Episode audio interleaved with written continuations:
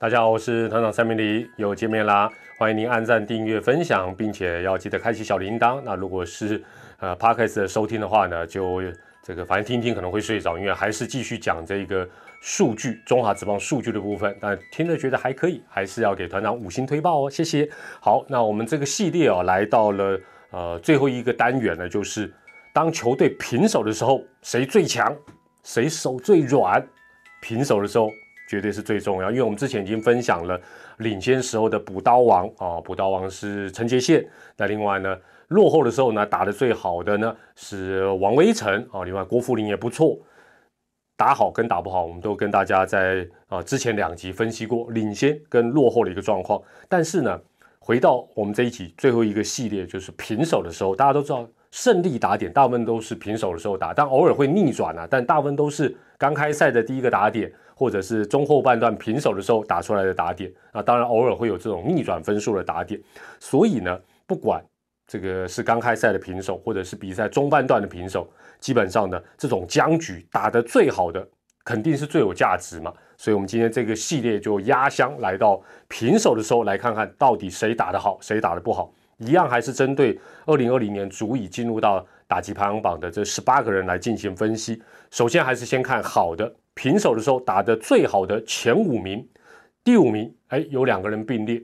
一个是喵喵的苏志杰，一个是芝芝的林立，都是三乘三零哦，所以你看又提到林立，等于是好的部分，林立几乎都有提到，不管是领先啦、落后啦、平手，林立都很棒。那苏志杰在平手的时候也打得不错。第四名，哎，又是老面孔，反正你会发觉好，他就通常都在好的这个榜里面。相对的王威成，王威成在平手的时候打击率是三成四四，那他也是我们上一集讲到落后的时候，这十八个人里面打的最好的。那他我们在前一集也提到，基本上他跟林立啦、朱玉贤都一样，就是说他们三项的打击都很平均。说着说着来到第三名，哎，就是朱玉贤了。朱玉贤呢，在平手的时候打击率是三成六零哦，所以他跟林立啦。啊，王维成一样，这三项都非常非常的稳定，而且都是很高水准的稳定。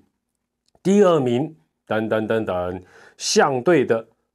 周董甩啊，他这边是甩，我这边是团甩啊，不是甩恩哉啦。周思齐，周思齐啊，呃，在平手的时候打击率高达三成六，所以呢，其实你会发觉，就是说他其实在其他的呃项目里面，比如说平手啊，这个落后也好，或领先也好。他好像应该是没有进入到前五哦，好的前五，但是你会发觉，哎呦，平手的时候打得最好，大家印象最深刻，所以他大家对他觉得说，哎，关键一级能力强，其实不是说完完全全说，只是因为觉得他形象好，喜欢他就觉得好像印象特别深刻。他确实在平手的时候打得特别好，很有价值，厉害。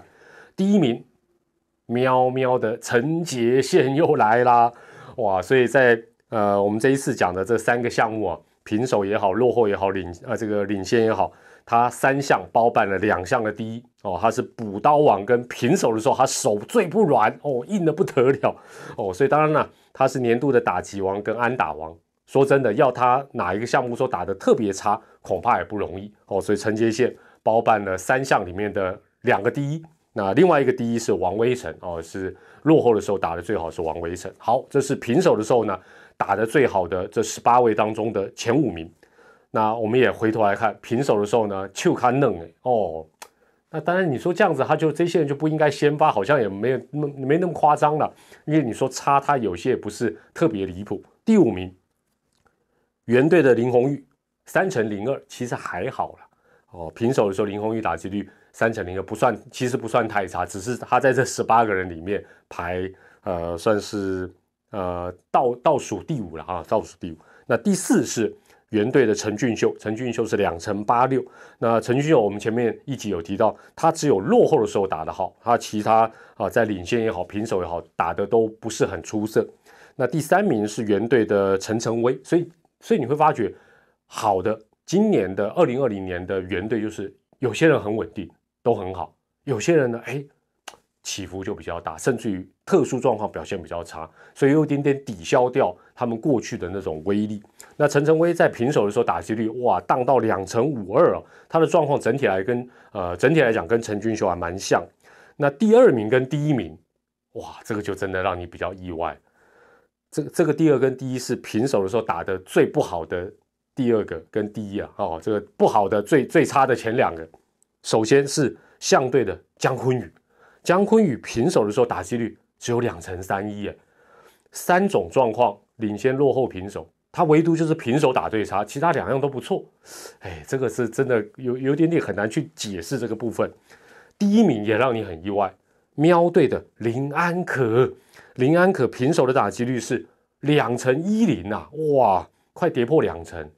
这两个人到底为什么这样？或许你可以用留言来告诉我，你搞不好这个爪迷跟喵迷，你们有一些特殊的观察。团长是怎么想都想不出来，说为什么平手的时候这两个人打的跟其他两项差这么多？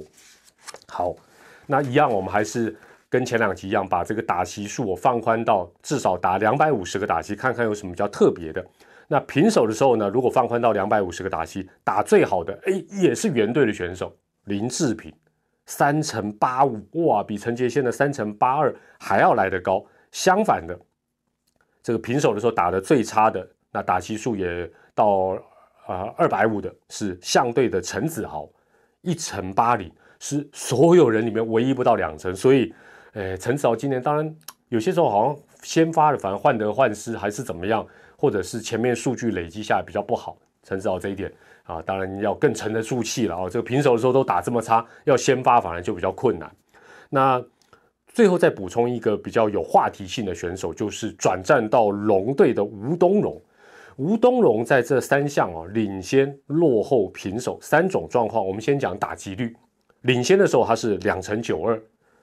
落后的时候是两成七八，平手的时候是两成九四。其实都蛮平均的哦，都跟他的平均打击率是差不多，在一个类似误差范围，没有太大的一个差别。但是你如果仔细看他的上垒率，爪爪就会更舍不得。他在这三项的上垒率分别是领先的时候三五八，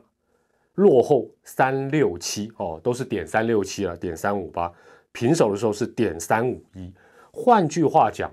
以他这个上垒率，在任何一队打第一棒都不为过。为什么？不管领先也好，落后也好，平手也好，他的上垒率都超过三成五以上，没有什么太大的一个落差。那当然，以现在中职呃强攻的年代，摆第二棒哇，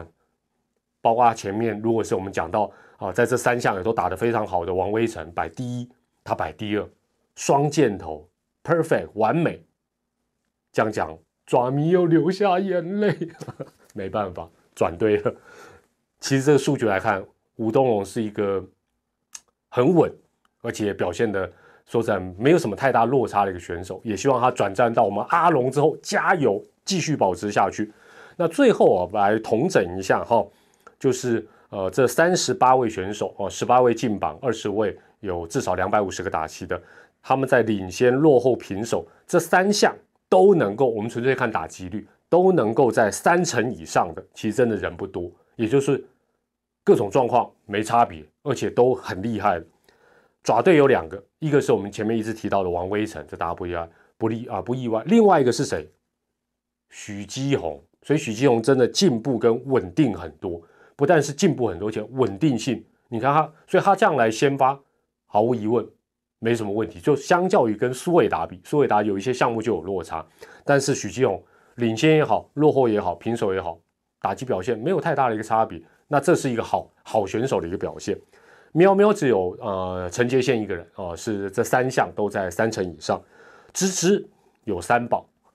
朱玉贤林立，我们这两集不断称赞这两个的稳定性跟王威成一样厉害。另外一个就是打击数差了一点的廖建富哦，所以廖建富真的呃基本上甚至于他有些时候蹲补好像对他影响也没那么大，我真的很厉害。邦邦几个人呢？